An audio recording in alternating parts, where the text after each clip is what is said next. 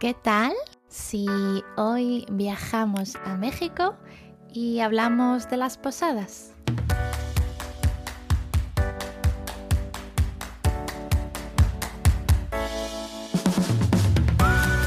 Estás escuchando ¿Qué tal? Tu podcast para aprender español que te lleva de viaje de España a México pasando por los Países Bajos. Yo soy Alba. Yo soy María. Y este es nuestro viaje número uno.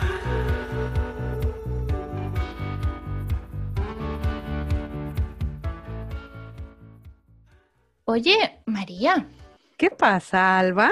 he escuchado que en México se celebra la Navidad unos días antes que en España. ¿Cómo? Mm, Sí, sí, y con piñatas también. Ah, hablas de las posadas, ¿no?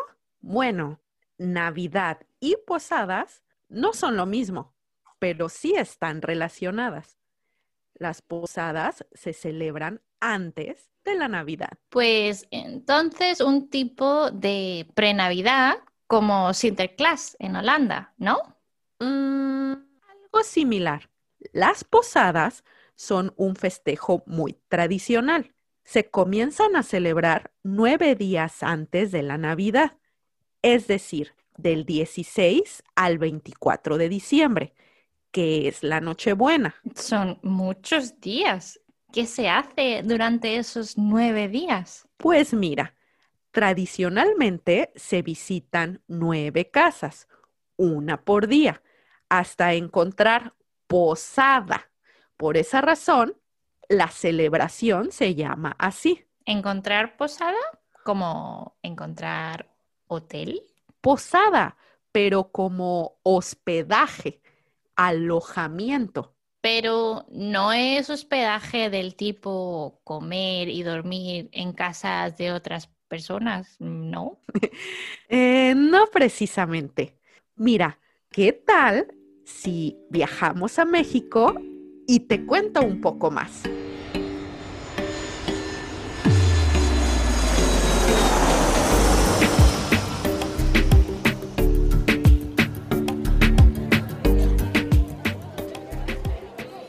Como te decía antes de llegar, las posadas son una de las muchas celebraciones mexicanas. Como sabes, México es un país con muchas tradiciones y culturas, pero en esta ocasión, la religión católica es el origen de este festejo. Mm, tengo una teoría. Creo que los españoles inventaron esta tradición al llegar al Nuevo Mundo. Sí, esta tradición surge con la llegada de los españoles a México, con la religión católica. Antes se celebraba en las iglesias, pero con el paso del tiempo, el mismo pueblo fue agregando diferentes elementos hasta adoptar estas fiestas en sus barrios y casas. La tradición se ha ido transformando. ¿Y cuál es la historia que cuentan las posadas? El origen de la celebración es representar a los padres de Jesús buscando posada. María y José tenían que ir de Nazaret a Belén. María estaba embarazada y en el camino empezó a sentir contracciones. Jesús iba a nacer y necesitaba un lugar donde poder dar a luz. Ah, entonces, por eso las posadas terminan el 24 de diciembre en Nochebuena, ¿no? Exacto. Es como una pre-Navidad. Este es el origen. Pero no tienes que ser religioso para celebrar las posadas. Son muy bonitas. A mí me encantan. ¿Y dónde se festejan? ¿Qué se hace? Cuéntame más. En algunos lugares se hacen en la calle y todos los vecinos cooperan con algo. Pero también hay personas que las organizan en su casa e invitan a la familia y amigos. Si viajas a México, puedes tener suerte y ser invitada a alguna. Me gusta mucho la idea. ¿Y se cocina comida típica? Claro, La comida tradicional son los tamales, hechos con hoja de maíz. Buñuelos, tostadas, taquitos, antojitos mexicanos en general. Y de bebida, ponche de frutas caliente, porque normalmente hace frío. El ponche lleva caña, guayaba, tamarindo, jamaica o cualquier otra fruta de temporada. Entonces, si tienes muchos amigos, se puede comer tacos y tamales durante nueve días y luego en Nochebuena y Navidad se sigue comiendo? Eh, pues sí, las fiestas decembrinas, o sea, las fiestas del mes de diciembre, se tratan de comer y comer, ¿no? Claro que sí. Eso es así en México, en España y en Holanda. Oye, ¿y cuál es tu comida preferida durante las posadas? Mm, qué difícil decisión. Me gusta todo, pero mi preferido son los tamales y el ponche de frutas. Me encanta el ponche con caña. Em, ¿El ponche mexicano lleva tequila? Eh, pues sí, Puedes tomarlo con o sin alcohol, con piquete o sin piquete. Con piquete, entonces. ¿Y tenéis villancicos típicos de posadas? Si se bebe ponche con alcohol, es mucho más fácil empezar a cantar. Sí, la letanía para pedir posada. Como te dije, se canta mientras se representa la procesión de María y José buscando un lugar.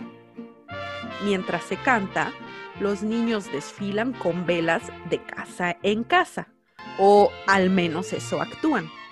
Y cuando la procesión termina, se prenden luces de bengala. Tacos, tequila, todo suena muy auténtico, pero es que lo más sorprendente para mí es que también se usa una piñata, ¿no? Sí, se rompe una en forma de estrella, con siete picos.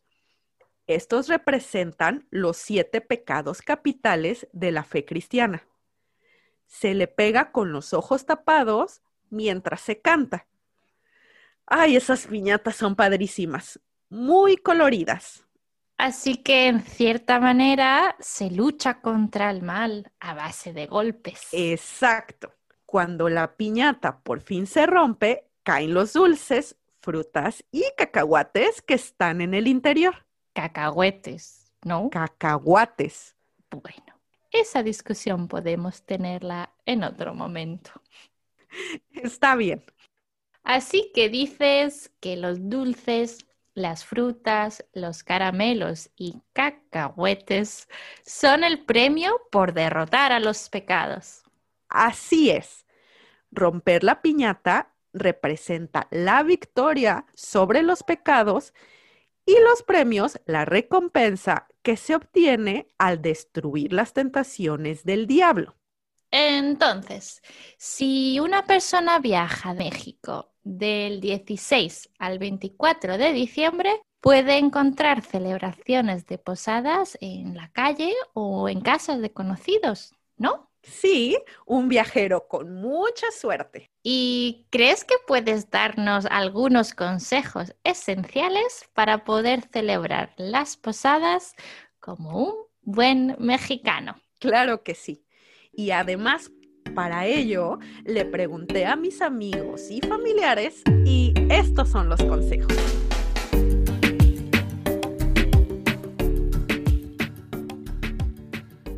Lo primero, más que un consejo, es algo para tomar en cuenta. Las posadas son fiestas religiosas, pero católico, budista, ateo o musulmán, todos son bienvenidos a los mexicanos nos gusta mucho compartir nuestras tradiciones. Entonces, tu consejo número uno sería respetar las creencias y disfrutar con todos de la fiesta. Exacto. Y hablando de la fiesta, el consejo número dos es no comas antes de una posada. se sirve mucha comida y te van a pedir probar de todo. ¿Tampoco desayunar? ¿A qué hora se empieza a comer? Bueno, eso depende de la hora de la posada, pero mejor desayuna ligero. Normalmente las posadas se celebran después de las 7 y se come durante toda la fiesta. Pero a las 7 no se cena en México, ¿no? No, no, se cena más tarde. No esperes sentarte a cenar a las 6.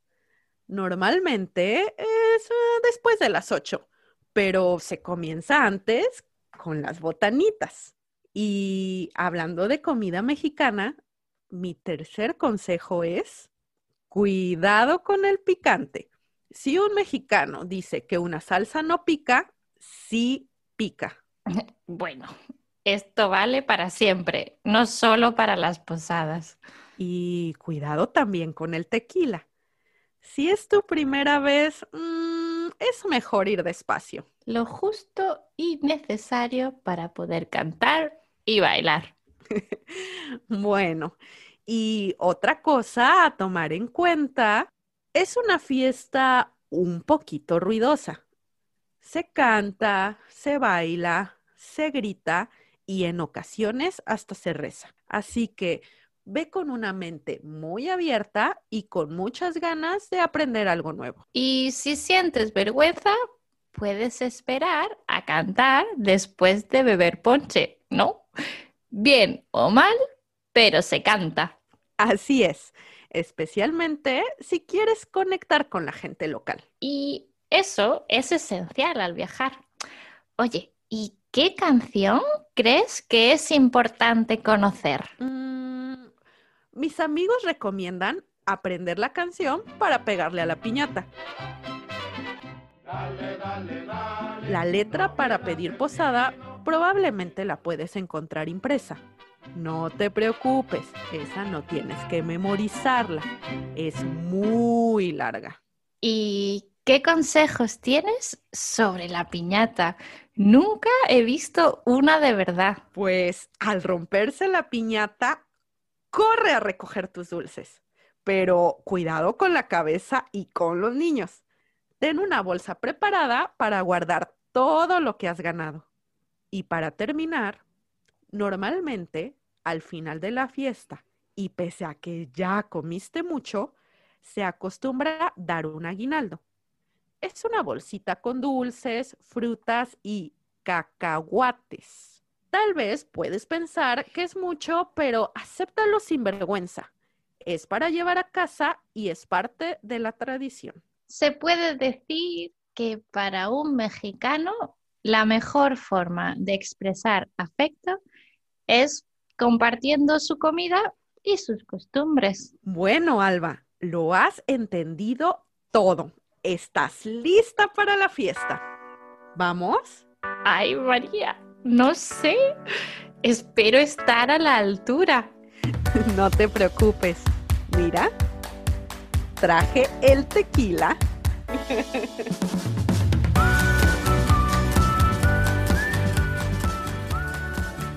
Aquí termina nuestro primer viaje. Puedes escribirnos en nuestro blog para contarnos si conoces las posadas o si son algo nuevo para ti.